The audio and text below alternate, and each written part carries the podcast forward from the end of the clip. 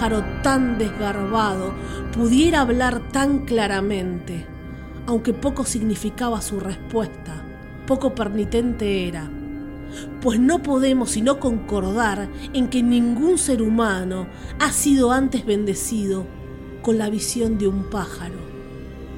No serás un cobarde, hórrido cuervo vetusto y amenazador, evadido de la ribera nocturna Dime cuál es tu nombre en la ribera de la noche plutónica. Y el cuervo dijo, nunca más. Mas el cuervo arrancó todavía de mis tristes fantasías una sonrisa. Acerqué un mullido asiento frente al pájaro, el busto y la puerta.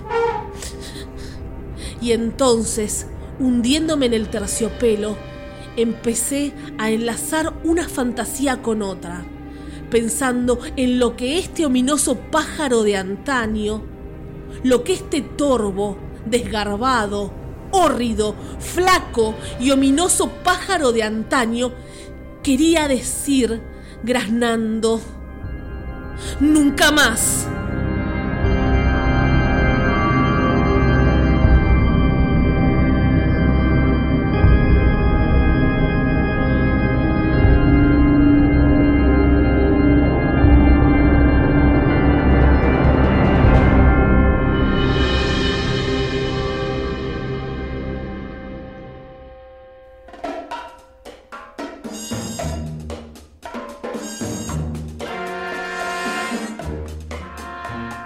Somos Meta Radio.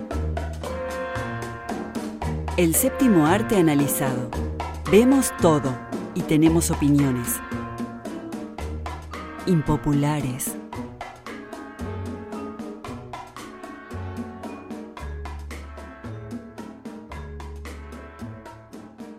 Bienvenidos y bienvenidas al especial Halloween. Las puertas del infierno están abiertas solo por hoy. Al micrófono. Fer, Spooky, Casals. Pato, el brujito Paludi. Valeria, diabólica Massimino. Siempre diabólica.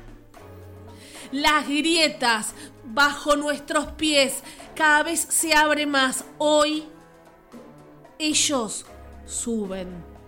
Hay grietas siempre entre, entre nosotros tres, ¿no? Hay grietas en la Argentina. Gritos del alma. Acaba un alma de salir del infierno. Lo lamento, alma. Debes volver.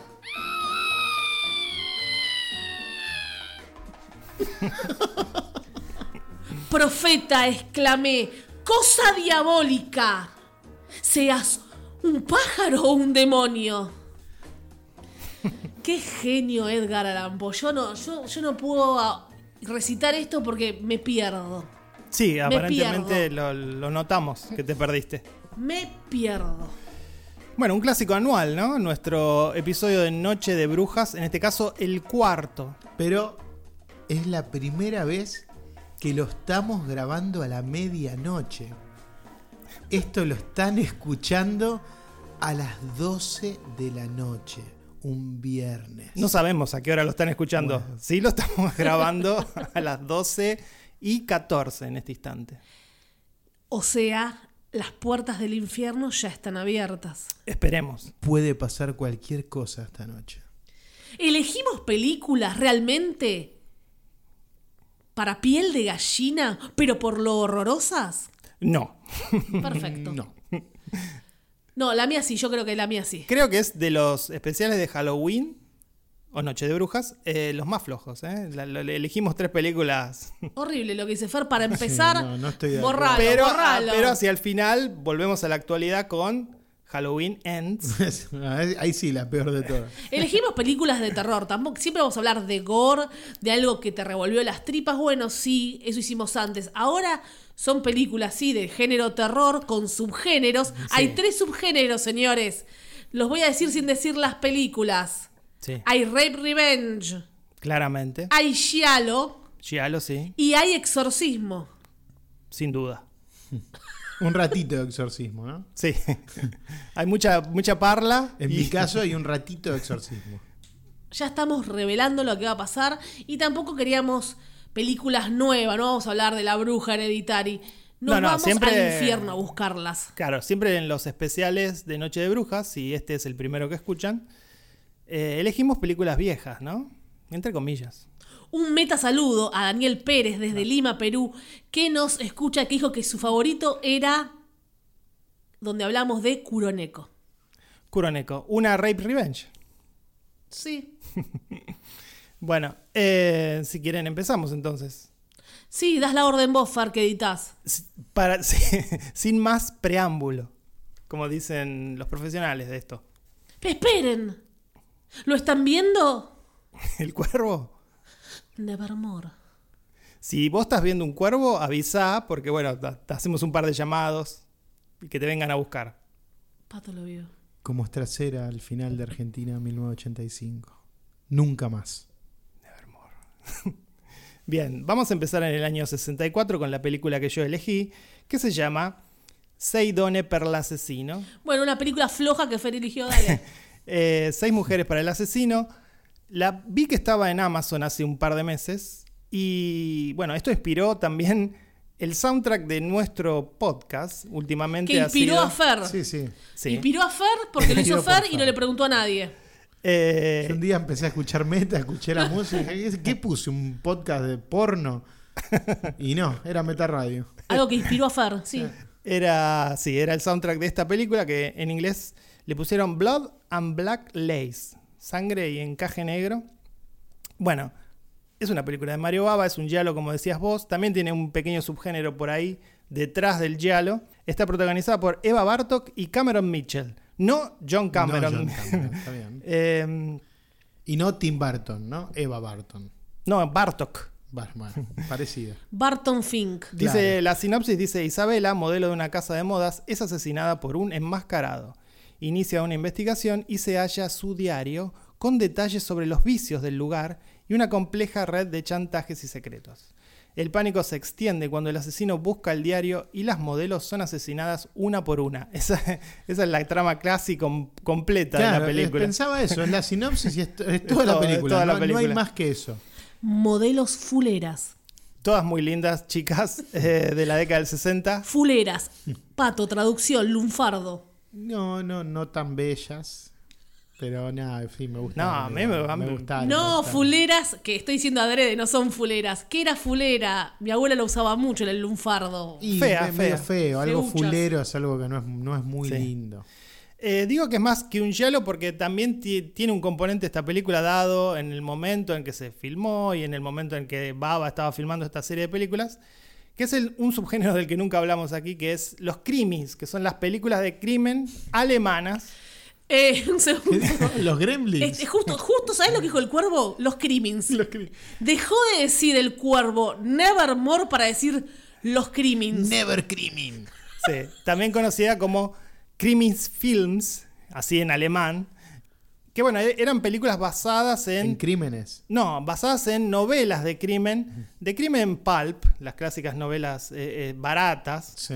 Este, y bueno, fue un género muy popular en Alemania. Y bueno, esto tiene un elemento en el sentido de que además de ser un giallo, porque tiene todas las características de un giallo, esta cuestión de, bueno, de resolver el crimen, ¿no? ¿Quién lo hizo? ¿Quién fue el asesino? ¿Quién es el que está detrás de la máscara? Después vino Clue. ¿Quién fue el asesino? No, lo que me sorprende de esta película es que es del año 64. Sí, O sea, y Argento empezó a filmar en los 70 recién. claro. Por eso yo Claro. le pregunté, y te lo voy a preguntar a vos fue- eh, antes de que vinieras, ¿Argento o Baba? No, bueno, a mí Ar- Argento ya no me gusta, pero la- las películas de Argento son las que quizás hicieron el género más popular Sí, y más sí. masivo. Sí, Pero. Se esta- relaciona más a, a Argento con el giallo que a Baba. Claro, pero porque viendo Baba esta película lo veo Claro. casi como un fundador a Baba. Sí, de ¿O hecho no? lo es. Ah, de hecho lo es. Pero eh, lo que pasa es que Baba es un director que hizo mil géneros. Hizo t- el considerado primer slasher, este, hizo películas comedias, hizo una película de acción como Diabolik, o sea, Eh, es otra clase de director. Mm. Argento siempre fue este, más fiel a sus, sus perversiones. y esta película, para mí, más allá de la trama, que digo, es una peliculita en ese sentido, es todo estilo. Es, es todo puesta en escena. La preocupación de Baba es esa, no es la trama. La trama es una excusa para tirar eh, eh, planos y fotografiar eh, con colores primarios. Eh, a, mí, a mí me encanta en ese sentido, me encanta la película. Y, y es un ejemplo más de lo que yo digo siempre, que es el contenido es la forma, ¿no? No son dos cosas que se dividen. Acá es el contenido es parte de la forma. Dicen Dicen. Cocaína. Cocaína. El cuervo dijo cocaína. Dijo una señora. No, un hombre dice cocaína. Sí. En los 60. La cocaína es parte de la trama. Suena raro, ¿no? En 1964. Pero bueno, ya, ya era un problema, un flagelo. Hay, hay una vuelta de tuerca. Se hablan de femicidios. Son seis mujeres que mueren. Sí. Pero hay una vuelta de tuerca que no vamos a revelar. Así la ven. Y sí, hay gore, hay cosas que les va a dar un poco de asco. Ese es el terror. El terror es que... No lo voy a decir. Sí, está, el, terror quizás está en, en la violencia de esos asesinatos. es bastante violenta como Eh, sacuden a las sí. Sí, mujeres. sí, sí. Este, de hecho, parece como, como que las golpean un poco. Sí, ¿no? es, es bastante brutal la película. A mí la, la trama no me enganchó demasiado. No, la y trama no. Era como, bueno, dije seis mujeres, iba contando cuántas iban muriendo. Cuando muera la sexta termina la película. En ese sentido Sí, es como sí. que no hay sorpresas, más allá de lo que dice Vale, que al final puede tener una, una pequeña revelación. Pero sí, es eso. Pero me, me gustó, igual me gustó. O sea, Gente que grita, actores y actrices que gritan Muy malos actores. y ¿no? no actúan bien. Pero tengamos en bueno. cuenta algo, era una época en la que esta, esta clase de películas se hacía donde los actores estaban actuando en una película italiana y algunos de ellos eran ingleses, como Cameron Mitchell, Mm. que, o inglés o norteamericano. Y decían sus parlamentos por fonética y luego eran doblados por otro actor. Sí, Entonces, sí. digo, eso también conspira a la hora de las actuaciones. Igual son malos actores en general. Eh, bueno, ya hablaste de, de- de la relación, que el, con- el contenido es la forma. Y sí, yo pensaba eso. Cuando la miraba, digo, debe ser la película con los planos más sobrecargados que vi Sí. en mi vida. O sea, está lleno de cosas siempre el cuadro. sí. Y, pero siempre cosas muy atractivas. Hay una composición visual Lo que hacen increíble con los colores. Y lo que hace con el atelier Claro, también, bueno. y la- la- la- los traveling. Al transcurrir en ese lugar, que es como un, un lugar de una casa de modas, está lleno de maniquíes, de Sí. escaleras. Una casa como en Suspiria, casa, muchos objetos, antigüedades, No, no hay, no hay, moda. plano- no hay planos, eh, no sé, simples de una persona. Siempre está como rodeado de, de mil objetos. Sí, muchos objetos. Y además que nosotros estamos acostumbrados a ver un thriller convencional de Netflix tiene más complejidad estructural y narrativa que esta película. Sí, Entonces sí. estamos como mal acostumbrados y, y claramente, bueno, decimos, bueno, la trama es, es- es lo de menos acá. Eh, y también hay que pensar que en esa época era una serie de este, este tipo de películas se pasaban en cines a un público que buscaba precisamente o que estaba muy acostumbrado a leer estas novelas en Europa, estas novelas pulp. Eh, entonces no era un público demasiado demandante. Sí, sí, no. Recordemos que la palabra giallo viene de la palabra en italiano que significa amarillo, que eran las publicaciones que hacía la editorial Mondadori, que eran de color amarillo, y de ahí toman el, este, el nombre. Entonces digo, es, es toda una conjunción de que va hacia eso. Son novelas baratas de historias simples de crimen, donde Estamos explicando el término giallo, pero Sí. hagamos un especial con, No, con todo Sí, sí, donde lo que importa es eso nada más, que, que estén esos los requisitos. guantes. Y no, y lo que y, y la única lo, lo- lo único a descubrir es quién lo hizo. Nada ¿Quién más. lo hizo? La violencia que estamos viendo acá, sesenta y pico. Y mm, esto está en Amazon Prime. Me extraña el que quiere bucear en las plataformas. Bueno. algo distinto. Es Conocer Claro. a este director. Hablo también para las nuevas generaciones que están del otro lado. También googleen El Cuervo a ver qué les aparece. Esto que por ahí nadie nos entiende. No sé, las nuevas generaciones. No quiero subestimar. Es este es muy difícil encontrar películas viejas en las plataformas. Las hay, pero muy pocas o en general super clásicos. Si buscas Giallos, mucho menos, salvo que vayas a Movie. Sí, Movie es la, como la plataforma del comillas cinéfilo. Claro, entonces es importante. Yo diría que esta es una película para estudiantes de cine que hay que incorporar este, al, al conocimiento. Ten- tener un baba, hay que tener un baba ¿eh? para hablar un poco de cine. Y, Babadook. Sí. Y acá estaba buscando algunos datos. Bueno, eh, primero decirles que en nuestro letterbox, Letterboxd, sí. Meta, Meta- está allí. meta-radio, así nos encuentran, ahí está lleno de listas. Hay una lista que hice yo hace un tiempo sobre eh, mis 10 películas favoritas de Baba. Entre ellas está esta película. Y lo que estuve averiguando es que mm, esta película es la favorita de alguna gente importante del mundo del cine, como por ejemplo Scorsese y Almodóvar. De hecho, Almodóvar le robó una escena. Hay un asesinato que sucede en esta película en una bañera y él la copió en Matador. Mira. Este, y es muy fan de la película Almodóvar. Y Scorsese también. De hecho, y, Pa- y Pato es fan de Almodóvar. Todo esto es una cadena. Todo está conectado. Todo está conectado. pero bueno, no- yo igual no, no diría que esto es un robo, ni es un, este, no sé, ni un, ni un homenaje. Digo, somos lo que consumimos y esos directores consumieron eso. Y te- es, más, es más, diría, desconfíen de los cineastas que dicen que no ven cine o que no se inspiran en los demás, ¿no? También pasa con los músicos, ¿no? Esos músicos que dicen, no, yo, yo no escucho música, no escucho la música moderna. Este, desconfíen de los artistas que dicen que no consumen a otros artistas. Desconfíen de la gente que dice no consumo cocaína. También. Consuman meta. Nos gustó, nos gustó, nos gustó. Estamos, no sé si es terror que hiela mi, mi piel, No, no, no. Pero está bueno hablar de este género. Y en Halloween, ¿qué vamos a ver? Siempre Halloween. Ya le recomendamos cinco años, este es el quinto, quinta temporada de Meta. Les hemos recomendado de todo, japonesas, tailandesas, cine horroroso, China, Japón, todo. Además que siempre está bueno, por eso hacemos cada tanto especiales, está bueno salirse de la coyuntura, de las películas actuales, del, del FOMO.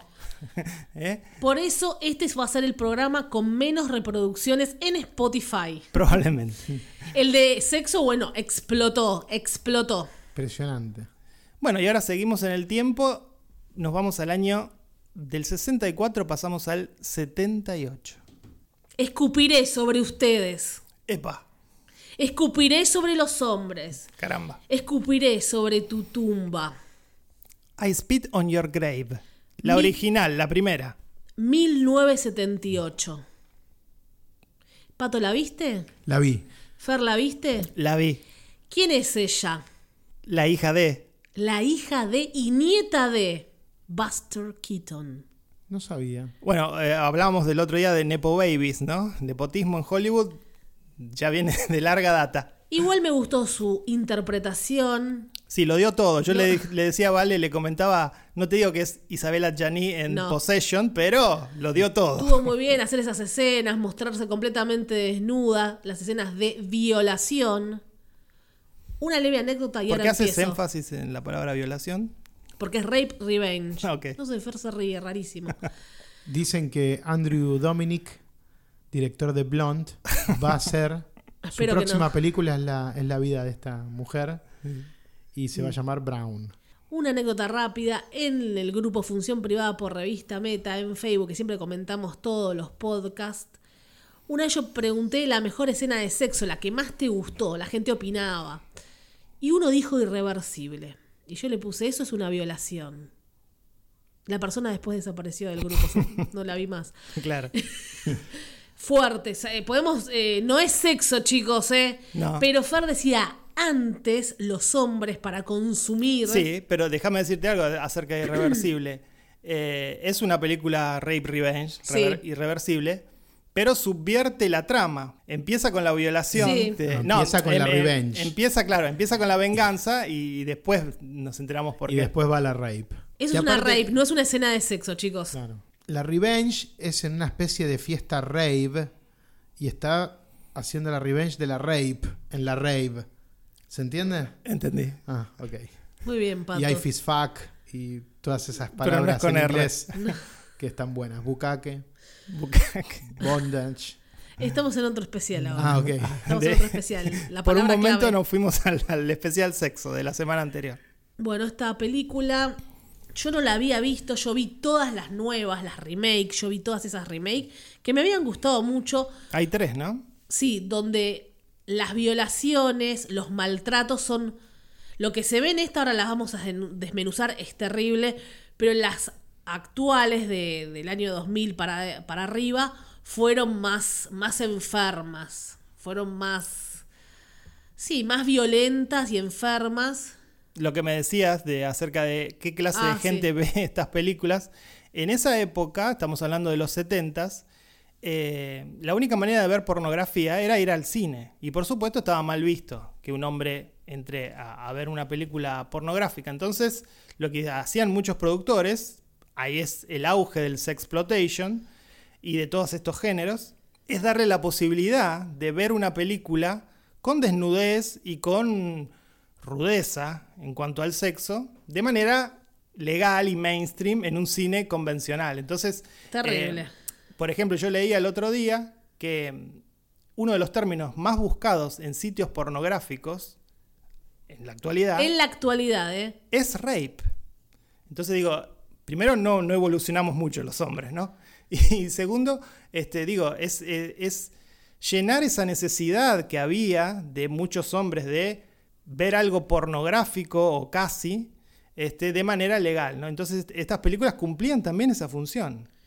Voy un poco a desmenuzar de qué trata Escupiré sobre tu tumba.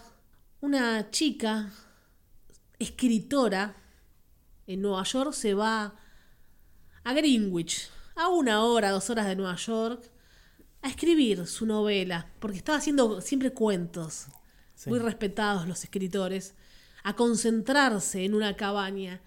Y ahí ella se ve a unos hombres que la miran de arriba abajo. Claro, cuando llega al lugar y tiene que cargar gasolina. está cargando gaso- gasolina y, la, y bueno, está bien, siempre pueden mirar, ¿no? La típica. Pero no vas a creer de lo que son capaces de hacer. Había uno que no sé cómo se dice ahora, ¿viste? Término correcto que. Bueno, una onda forest. Sí, no, una no le, onda forest. los no le llegaba el agua al tanque o no tenía todos los patitos en Una onda forest, pero malo, un, un mal forest. El sería. término que usan los norteamericanos es desafiado mentalmente. Mentally challenge.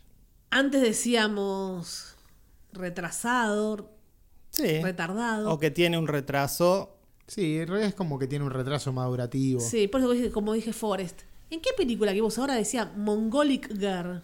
En The Exorcist 3. Después vamos a hablar. Todo, ¿viste cómo se va conectando? Bueno, eh, que en un momento hasta pienso de ratones y de hombres. Por, Sí. por este hombre con defi, defi- ¿cómo es? desafiante, ya no te un cagazo para hablar. Desafiado mentalmente. Digo que es un violador, es un violador ese tipo también. Sí. Está bueno el personaje en este sentido. Él claramente lo muestran como un tonto, como una persona, como dice Pato, que, que no maduró, pero está igualado a los que sí maduraron. Es, es- es igual de violador que los otros, digamos. Y que están hablando, que lo iba a dejar para el final, pero ya como no vamos en orden, lo digo ahora, que no se evolucionó nada porque el mismo speech que escuché de Escupiré sobre tu tumba de 1978 lo escucho ahora.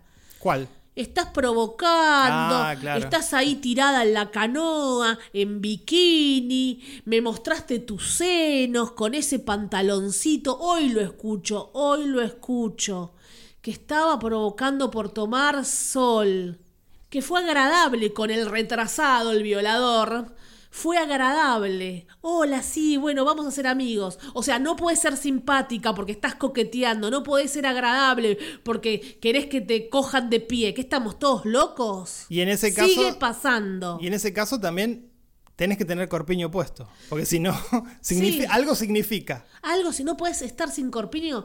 Bueno, sigue pasando eso. Y sí, el nivel de violencia, porque primero. eh, Si hablábamos de la crudeza de seis mujeres para el asesino, aquí es mucho más.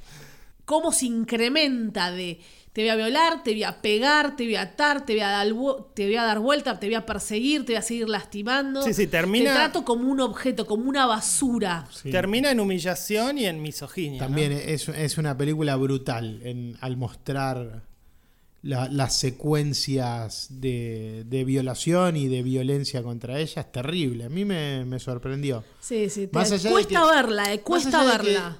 Después todo el resto está como tan subrayado Y- que, que le termina restando, ¿no? Este, este chico con retraso ya se pasa, ya es demasiado, Sí. demasiado tonto y los otros son demasiado, demasiado brutos. Son en lo que todo. es la realidad por mí por ahora. No, no me parece. Pero, No me llamó tanto la pero atención no, me- eso. Me, resultó dura la película. Incómoda. ¿Vos habías visto las, las, las, las remakes? Las de ahora las vieron. Sí, yo la primera. Sí, pero Yo no- vi las tres y sí fueron fuertes, agresivas, pero todo más al cubo, ¿no?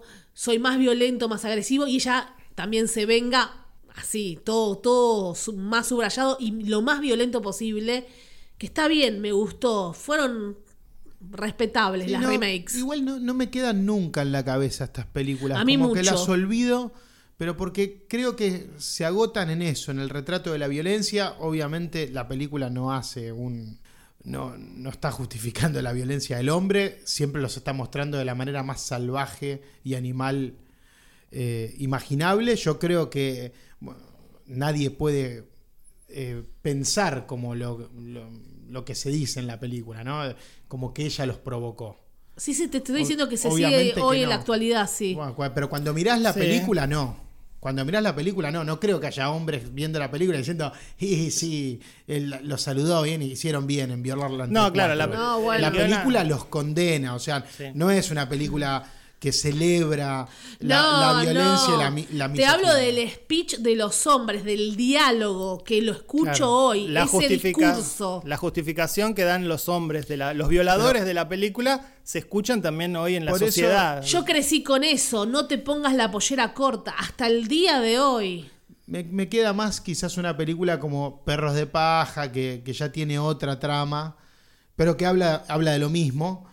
Y es- esas películas me, me llegan más. Realmente las de Escupiré sobre tu tumba, sí, las vi todas, las nuevas. A mí me super No llegó, recuerdo me, nada. me- me- Nada. me descompuso, me puso mal. Bueno, y digamos que la, el génesis de este género, bueno, viene tal vez de Kuruneco, como hablamos antes, pero Mm. está la película de Wes Craven, La última casa La a la última izquierda, Sí, izquierda. también. que también es, es un rape Ah. revenge. Si no hablaba de Escupiré, iba a hablar de esa, Sí, la, que también es bastante cruda. la vieja. Para mí esta es un poquito más cruda, no sé. No, sí. Igual la, la remake estuvo bastante bien, la de la, la casa. Y bueno, ella ganó. eh, Habla de la esposa de uno de los violadores. primero voy a decir que ella ganó mejor eh, actriz en el Stitches. Sitges. Stitches, no sé, Stitches, Stitches. Eh, después no sé, desapareció un poco. Eh, después hay una foto que está con la de la remake, pero no se le perdí el rastro a esta chica. Vamos a esperar Que la su- película de Andrew Dominic Brown. Brown. Se ve en un momento solo, eh, Pato, me estabas diciendo la esposa de uno de los violines. Sí. Desastre. También Mi, pensar. mi marido, ¿dónde está? Mi Él marido llega- es un hombre de bien. No sabe las Es mujeres, la bastante verdad, realista eso, ¿eh? Que viven, no sé, a veces nunca conocemos con quién estamos. ¿Y cómo, Esto es horror, chicos. Claro, y cómo ellos caen nuevamente ante la seducción de ella. No lo Sí. pueden controlar. No pueden controlar. Ante la seducción. Antes no los habían seducido. Ella no los, no los no, sedujo. no, Claro, claro. no, de- de- claramente Y eh, sí, está todo forzado y es violento. Pero cuando ella, cuando la vuelven a ver, ella los llama, ellos van y- Desesperados. Igual me pareció que. hasta románticos, ¿no? No, Espe- no sé. Enamorarse.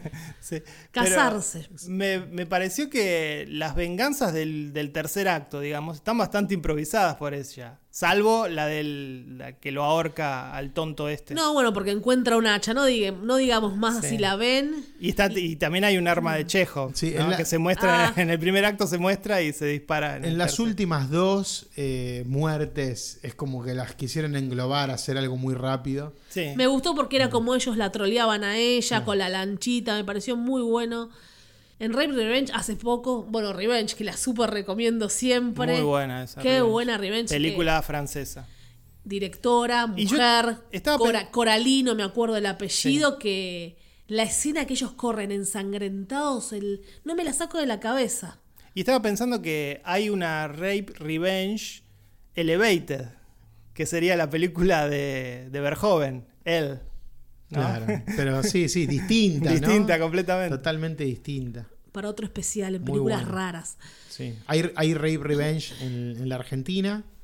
Bueno, la, la historia remite un poco también a la patota. Acá, Sí. se- acá se hizo, pero bueno, sí- sin entrar al género de terror. Hay una reciente que es esa donde escuchan música. Esa, la fiesta silenciosa. La fiesta silenciosa. Que, que no, bueno, eh, el desarrollo no es muy bueno, pero la idea, es, raro. bas- la, la idea es básicamente la misma. Y estamos hablando de una película de 1978 que con esos speech que aún siguen. Terrible. Piel de gallina. Esto es terror y bueno, y te gusta que se vengue. Es fuerte, pero te gusta que... Esa es la satisfacción. En un momento, Hay sí, satisfacción, claro, ellos, ¿eh? ellos se justifican como diciendo, bueno, no, no, no lo podemos contener, somos hombres, es así. Terrible. Eh, es, es obvio que esto iba a pasar, ¿no? Se lo dicen.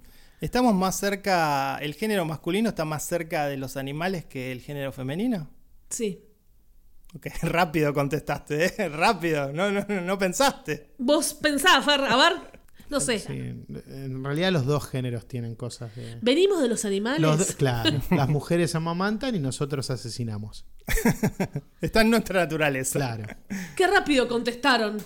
La mujer ¡Qué da, rápido! La mujer da vida y el hombre la quita. Da muerte. Y todos se irán al infierno. Ahí entraste a un nivel religioso, que precisamente es hacia donde vamos. Motherfucker. Con la película de Pato del año 1990. El Exorcista 3. Quise aprovechar el especial para revisitarla. Porque nadie recuerda el Exorcista 2, dale. Y nadie recuerda el Exorcista 3 tampoco. O sea, el Exorcista 1 devoró a las otras, eh, a sus secuelas, pero que son interesantes. ¿eh? Sí. Ah, Para mí todas las pelis del, del Exorcista son buenas. Incluso la, la- la que es el origen, Dominion, que, que hubo todo un escándalo que la empezó a filmar Paul Schrader, la terminó Sí. Renny Harling, con Stellan Skarsgård. Es mala. No, no, no, no. no Esa es mala. No es mala. Me No parece que los problemas que hubo en la filmación conspiraron contra el resultado final. ¿La 2 de qué trataba? Pero bueno, No. hablemos de la 3, hablemos de la 3. La- pero la- las olvido porque uno siempre recuerda la, la primera y por eso quise revi- revisitar la tercera y yo les decía que fue mi película por, por lo contemporáneo. O sea, es la Claro. peli que cuando salió en el videoclub yo la alquilé porque, bueno, no sé, El Exorcista. Yo era chiquito, tenía 8 años, 9 años, estaba ahí El Exorcista 3 como estreno y me la llevé. Y no la recordaba, o sea, cuando uno es chico y mira terror, eh, solo quedan las imágenes de terror en tu Sí, cabeza. Y esta, convengamos que no es una película que explora el Hay terror. mucha, mucho parlamento. Sí, Gente vieja hablando, no, yo. pero hoy la, la- no sé qué les pasó a ustedes, pero yo la revaloré muchísimo más. No creo que sea una película de terror, en eso creo que mi película es la que más se aleja del espíritu del especial. Eh, pero sí me, me parece una, una película de, de crímenes, de investigación, Bueno, pero lo que pasa es que. que el- va construyendo Claro. de a poco. Pero lo que pasó fue que eh, Blatty, este, el, El, el escritor de la novela Sí. El Exorcista, William Peter Blatty, es el director del Exorcista 3 Claro. y a su vez está basada en otra novela de él Pero la que novela. se llama Legión. Claro, Legion. La novela de él trata sobre un asesino serial, que es el asesino de este Gemini. Claro. Y dicen que para que la, la película se iba a llamar Legion. Pero le dijeron, para que sea, un- que sea una continuación del exorcista, metele un exorcismo al final. Entonces, fíjate vos, cómo cambió la película, pero en realidad la película era lo otro. O sea, no hay exorcismo dentro de- del libro de Legion. No, no, no, Solamente toma el personaje de George C. Scott. Mira. Entonces, Que George. Scott, que te encanta mencionarlo, se llevó el premio Razzie. No, eso, eso es increíble. poco. no No, es sabía increíble. esto. Totalmente injusto. O sea, a la nieta de Keaton le- la premiaron en Sí. Sitges, que está muy bien, está Ah, merecido. bueno, pensé que la querías matar. No, no, no, no, ya en la película lo hicieron los, los muchachos. Vos también Eh. sos muchacho. No usaban gomina. Pero a mí lo que más me gustó hoy, viéndola, revisitando El Exorcista 30 años después, fue la calidad de las actuaciones. Sí, a mí pero- me encantó. El, trabajo de George Scott merece una nominación al Oscar. ¿sabes por No, qué? no. ¿Sabes por qué le dan el Razzie a George. Scott? Por la escena final donde grita como, bueno, un poco te da un poco de cringe. Pero es, es George Scott. Sí. Él hacía eso siempre. Voy a, el de Demian, voy a tratar de imitarlo. Lo hice, me quedé. ah, eh, eh, mientras la mirábamos, lo hice, estoy, no estoy bien de la voz por eso. Terrible. Dio- Massimino, Me dio miedo. doblaje. Yo le, cuando miraba la película de nuevo, en un momento frené y les dije, El Exorcista 3 es el origen del elevated horror. No, bueno, ya todo está. lo que hoy es el- todo lo que hoy es elevated horror tiene su nacimiento en El Exorcista 3. ¿Sabes Tra- por qué? Trató de buscar Roña en mi película No, un no, poco, no, en no, la de no. Fer, y ahora está hablando de que es elevated No, horror. Me, me resultó impresionante. Creo que es una película que, si le preguntamos a David Fincher, es su película favorita. No creo, pero ¿sabes qué? ¿Sabes por qué no, no puede? Esperen, tengo línea Fincher. Te Hello. dijo, te dijo que no. Mm, ca- se cortó. Hello. ¿Sabes por qué no puede ser Elevated Horror esta película? Porque hay un elemento en el Elevated Horror actual que esta película no tiene y es el humor. Ari Aster y Jordan Peele incorporan elementos de humor en sus historias No, que acá no. no ¿Qué, están. qué no mejor, qué que mejor que mandar un, un meta saludo a Damián Carras, que escribe en meta y se llama así, él se llama Damián, no Carras, porque está obsesionado con el exorcista. Y bueno, y dice que no, no entiende por qué nosotros decimos que hay humor en las películas de Ari Aster, no lo entiende. Ah, mira, dice. justo No, dice- no, yo Nos tampoco. trolea. Ah, Pato tampoco Yo entiende. tampoco, no veo el humor. el Es elemento un genio. el elemento de humor, creo que, de hecho, el propio Ari Aster llama a sus películas comedias. Pero bueno, tal vez este, Sí, u- obvio, ustedes Sí, pero- saben pero más. dicen que es una troleada. Lo lo dice de para, Ari. para quedar clever. Claro. Pero no el veo, mismísimo no. Ari quiere quedar clever, pero no te reíste nunca. Tony Colette Sí, lo que obvio. hace es río y lloro y sos No, un genio. No, no, el, que, el que se ríe Además- es, es el que no está percibiendo la, la intensidad dramática que hay en esas películas. Yo no vi dramas más profundos en los últimos años que Hereditary y. Midsommar. ¿Nunca lloraste y te reíste al mismo tiempo del me- horror? No me puedo reír de... Sí, el, el cine de terror generalmente tiene esos momentos de descarga. No, Scary Movie, Pato. No las pelis de Ari Aster. Bueno, no, entiendo mí- dónde ven el humor y dónde lo ve él mismo el humor. Inclusive hay humor en la puesta en escena. La puesta en escena de Jordan Peele tiene Pero no humor estamos hablando de Jordan direct- Peele. Sí, sí. de- Sí, Jordan Peele sí es divertido. Ah, no, ahora Ah, habla de Aster porque si no se Estamos enoja. hablando de Aster. y, y todo el segundo acto y tercero de Midsommar es comedia. Es comedia. Sí, capaz que ustedes se rieron cuando lo- los dos viejos se tiran y se revientan la cara contra las piedras. Se- Estallaron de risa. Como el- estallaron los cuerpos, ustedes estallaron de risa. Y la muerte, Y cuando lo contás así, sí. Claro, aparte. por eso. La- Ay, mirá, los viejos se mataron. ¿no? la decapitación en Hereditary es un paso de comedia. No, es una locura. lo que Imitado en Después te amo, Seth MacFarlane. Es una locura lo Brillante, pero un paso de comedia. No, no, no. Y Tony Colette con las miniaturas y el, el marido le dice, estás enferma, porque hizo la, eh, eh, hace la miniatura con la cabeza de la hija. Sí, bueno, Terrible, pero, chicos. pero hay que entender. Genio, genio. el drama, el trauma de esa No, pérdida. es terrible, no. porque si no te matás, No veo te humor. matás, si no, le pones humor. ¿sabes? Lo hablamos hace un rato fuera de micrófono, si no Sí. te matás, Pato. Está bien, pero no, en estas películas no veo eso. Perfecto, acá viste eh, horror en Exorcista 3. El Exorcista 3 vi un policial oscuro con, con muy buenos eh, diálogos. Garganta. Me gustaron la, la conversación que tiene con su amigo el cura. Sí, muy buena El- relación El esa. personaje Eso sí estuvo bueno. de, de, de- de George Scott es maravilloso. Sí. Incluso tiene ahí sobre el final una especie de monólogo cuando le dice que cree en el demonio, que es excelente. Sí, sí. O sea, vos crees en, mí, no, no habla de creer en Dios. Dice, no, no, yo creo en la corrupción, yo creo en la maldad, creo en el asesinato, Bueno, creo en, pero- en todo pero lo ese demás". es- Dice, ese es- creo en vos. Pero ese es el segmento por el que le dieron el Racing. No, bueno, no, pero es maravilloso. ¿Te gusta cuando Jesucristo abre los ojos? Sí, sí, sí. Me gusta. Sí, aparte arranca así la película. Eh, Y está Damián, hay un, un par está- de, de imágenes de cámaras eh, subjetivas deambulando que siempre son muy inquietantes. Eso es lo que más me Eh, sorprendió, que el director siendo un autor, ya sabemos que los autores en general cuando dirigen son un desastre. Stephen King, este, eh, Clive No, Barker. acá está muy bien. Acá está muy bien. Acá, acá parece una película clásica de los 70, Sí, los sí. planos. Bueno, por, por eso les digo, es más un policial que una pelea de terror. Sí, no parece el terror. 90. Pero se va preparando, porque la película se llama El Exorcista, uno Sí. sabe que va a llegar a eso, ¿no? Igual, Sí. por ejemplo, yo prefiero siempre la saga, ya que estamos en horror, de la profecía. Incluso la 3 de la profecía me gusta más que la 3 del exorcista. La 2 de la profecía, que ya son 2 y 3 no son buenas, Me gusta la, la- cuando está en el colegio, en, de Demian creciendo. La 1 Ah, es sí. insuperable. La profecía 1 es mejor que el exorcista. Pero si bueno, vamos a comparar, entonces yo prefiero Chucky 3 al, al Exorcista compará, 3. Y... compará. Creo que fue justa mi comparación. Demonios, creo que fue que, que vale No, la sí, pena. A mí me gusta más la saga The Omen, la profecía, que, Fer prefiere decirlo igual en inglés siempre. que The Omen. The Exorcist. Sí, no. The Omen no- me fascina.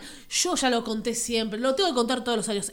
Yo me buscaba el 666. ¿Quién logra eso? ¿Qué película logra que ustedes para no ser el demonio? Bueno, a cierta edad cualquier película logra eso. Sí, hasta hace poco la buscaba el Yo la, re- 666. yo la revisité. Y mi hace hermano poco dijo, lo tenés. De chico me encantaba y cuando la vi hace poquito no me los gustó. gritos en el auto por acercarse a la iglesia. Eso está bueno, sí. Pero no, no, no me. Y que dice, Demian, por ti. También Demian, Carras. Dos, dos Carras. La mejor escena, cuando se- arranca la película. Y se tiran el cumpleaños. no, estaba excelente. loca la liniera. No, no estaba loca la Toda, liniera. la gracia de The Omen es precisamente la- las set pieces, ¿no? Todos los asesinatos. Que a medida Qué se- buenos que están. en, la, en- en la primera están como contenidos, pero ya a partir de la segunda es todo eso, nada más que eso. No, yo hablé más. Pero es muy divertido, las decapitaciones, muy divertido. Muy bueno. Bueno, para mí fue una, una sorpresa reencontrarme con. Ah, hablemos de los Mongoli el Babies. Eh, ¿Viste Sí. que dice eso, Pa- eh, Pato? En un momento George C. Scott dice mongolic, ¿no? Una palabra hoy Sí, sí. Sí, canceladísima. como hablando de, bueno, ¿por qué pasan las cosas que pasan si hay Dios? No, no, ¿No? no, no mongolic, dice mongoloid. Mongoloid. Chicas mongoloides, dice. sí.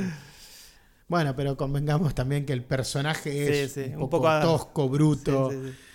¿no? Pero son viejos. Es una película de viejos, de gente vieja. Bueno, está Brad Dourif haciendo un rol que luego creo que repitió en X-Files, en el episodio Sí. Beyond the Sea, me hacía acordar, porque también es un asesino serial. Y bueno, es es- este asesino que se transforma, el asesino Gemini, que también es un- en un momento es Damián Carras. Ahora a Fer le va a gustar esto porque él cuando hace el letterbox va a poner todas las películas que mencionamos hoy. ahora suma y ahora lo voy a cagar con una. Es, es mucho trabajo, ¿eh? Por eso es mucho, te, te cagamos. Yo estaba hablando, sí o nadie me escucha cuando digo esta genialidad, que son viejos, son todos viejos Sí. hablando. Estamos de acuerdo, por eso no dijimos nada. Eh, hay una de ahora que no la vi, El exorcismo de no sé quién carajo, que es una jovencita, jovencita, que la quiero ver, que me pareció, no, no voy a tirar fruta sin verla, que está reinventando un poco. Siempre viene el cura con la valijita del Vaticano. Ahora hay una monjita, una novicia, que se va a encargar de todo. ¿Cuál es esa película, Farcasals? Pray for the Devil, vimos el tráiler en, en el cine. Quiero verla, ¿eh? No más el tipo con el maletín. Una chica joven se va a hacer cargo de todo. Y no es joda, ¿eh? A mí me dio, mirá, No, piel de gallina. Qué grosso. O sea, No, no. agarraron al exorcista de toda la vida, que siempre fue un hombre, lo cambiaron por una mujer y reinventaron el género. Hicieron Es joven, algo es joven. súper original. En vez de un hombre, una mujer.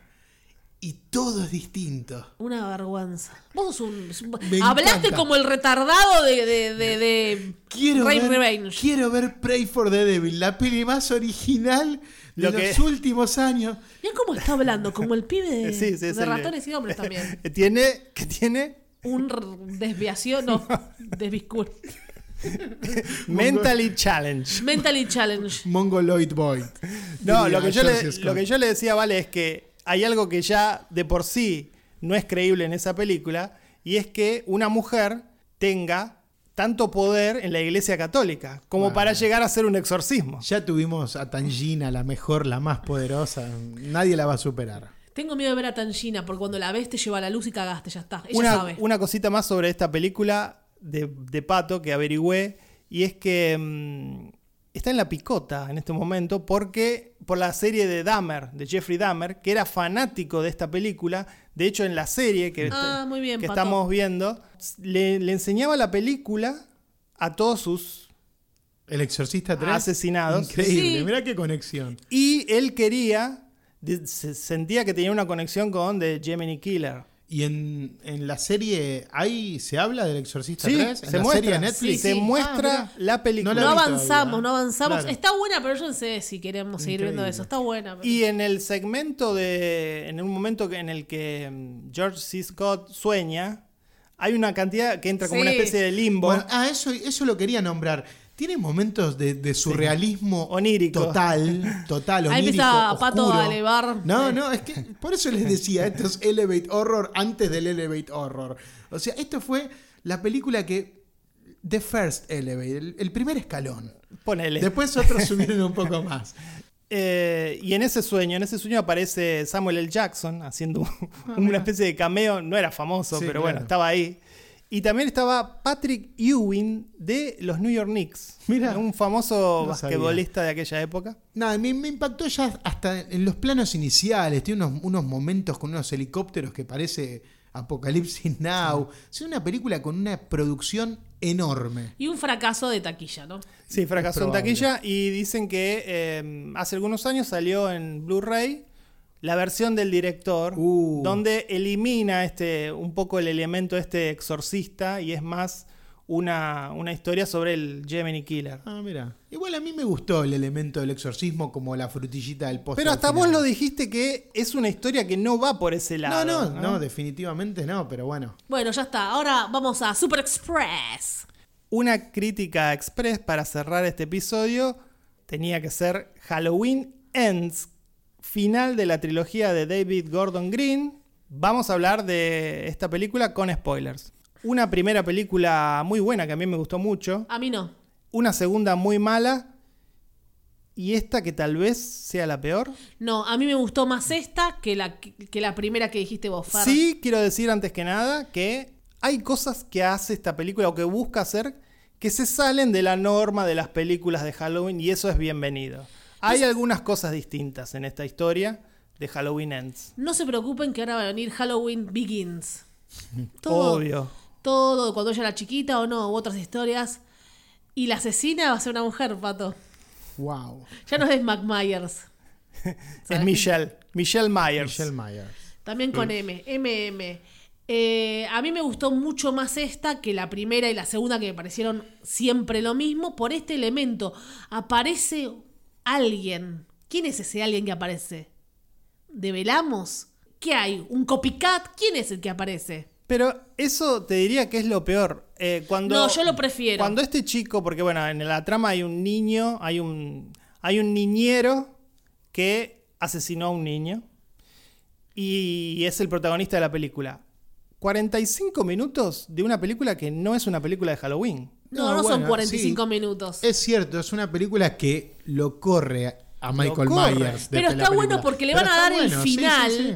Y ella habla, tenía maldad en sus ojos. Entonces, de alguna manera, están justificando que hay gente No, maligna. y aparte sigue explorando la idea que ya estaba en la segunda, que a mí también me gustó. A mí me gustaron las tres, pero yo a esta la defino como la mejor de la trilogía, pero no es algo tan grandioso, porque yo creo que venía con la vara muy baja. Bueno, obvio. Pienso igual que Vale, a mí me, me agradaron la 1, la 2, ahí, entretenimientos Slasher. muy pasatistas. Eh, la 1 quizás tenía ese elemento de Sarah Connor. Sí. ¿no? Eh, Volvió, Jamie volvió. Lee Curtis preparándose para enfrentar a este Terminator que es La Michael dos de lo Myers. peor. La 2 tuvo mucho comentario político, ¿no? La psicosis social en el Ah, al pueblo. final. Bueno, No, pero estaba, Más estaba ahí. Eh, Aparte en época de Trump, ¿no? Casi, siempre lo mismo, casi lo como Trump. Make America Great Again. hicieron- lo hicieron Esta todos. noche el mal se termina y toda la horda de gente sale a matar. No, no. Y creo La que purga, sigue un- era la purga, yo te lo dije. Y sigue un poco con esta idea. La- como que las películas ninguna son parecidas una con otra, No. pero termina siendo redondita. Entonces, no, a mí, a mí me, me gustó. Lo que, decían, lo que decían es que tuvieron los guionistas, que uno de ellos es el este comediante Danny Sí, McBride. Danny McBride, que creo que estuvo en todas Sí, como sí. guionista. ¿eh? Eh, tuvieron el tiempo para crear esta trilogía que no, Claro. está, no está hecha así nomás, sino que pensaron esta historia así.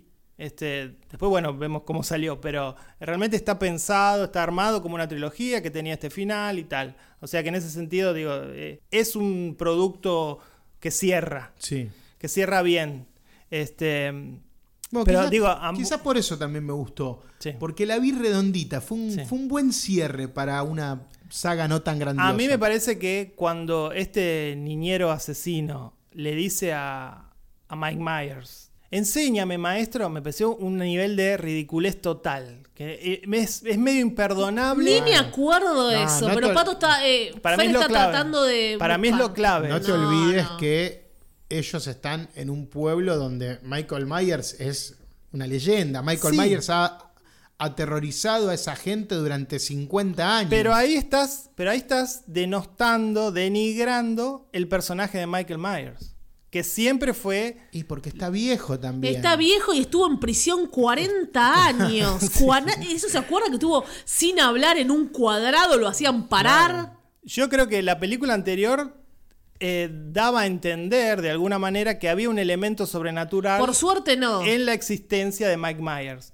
Tal vez si hubiesen convertido en esta película a Mike Myers en un fantasma, comillas, No, no, que para- inspiraba a este niñero asesino a convertirse en un nuevo Mike Myers y era él el que moría al final, bueno, hubiese estado justificado. Para, pero- me hubiera pero- horrorizado esa idea, Fer. pero el hecho, pero el hecho de que Mike Myers, como dijiste vos, 40 años preso y está viviendo no, en un. me en hubiera un- horrorizado esa idea fantasmal. Bueno, a mí me horrorizó ver a En Mike un Myers tubo como It. en un tubo. No se sabe qué come, ¿no? no es Como el Jason Worthy, no es, ser, no es Jason Worthy. ¿Qué come Mike Myers No en el importa, tubo? ratas. Gente. bueno, este digo, me pareció súper ridículo, muy ridículo eh, eh, esa decisión. Y encima al final ¿Qué comían final- los de abajo en Barbarians? Los que vivieron abajo. En- en- tenían, tenían comida. En, en, en As, ¿qué comían los de abajo? En, As? tenía, tenía una piecita con comida. en Metrópolis, ¿qué comían los de abajo? Pero, digo, y encima hacia el final quiere ser grave la película. De repente la película se pone grave y vamos a matar finalmente a Mike Myers. Destruirlo to- Lo completamente. trituramos. Bueno, igual, eh, más allá de que tengo cierto respeto por esta trilogía, porque me entretuvo, no, no esperaba mucho más, sigo diciendo que mis favoritas son las dos que hizo Rob Zombie. Coincido plenamente. No sé, no me interesa. No me interesa esta saga tanto, de verdad. Me interesan las otras sagas que ya lo hablamos tantas veces. Prefiero la de Freddy, Hellraiser no, lo hablamos la otra vez, Pato. Hay una nueva de Hellraiser. La hablamos. La hablamos. ¿Te, no- Claro, ¿Nos escuchaste? claro. Sí, yo no estuve por eso, disculpen.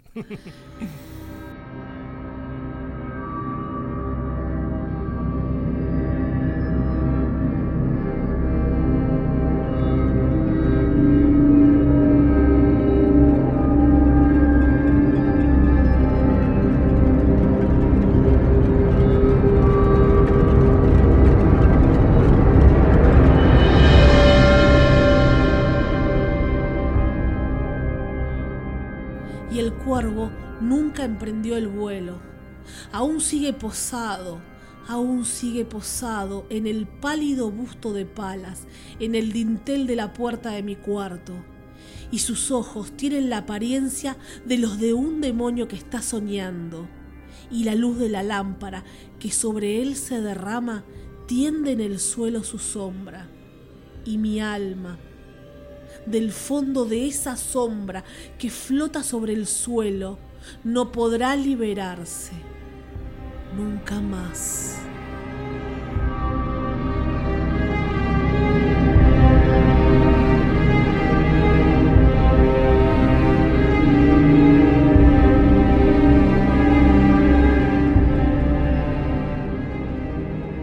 Hasta acá llegamos con el final del especial Halloween, quinta temporada. Soy Valeria Karina Massimino. Yo no, no quiero hacer estos especiales nunca más. Soy Pato Parudi. Yo soy Fer Casals. Chao, malditos bastardos. Ardan en el infierno.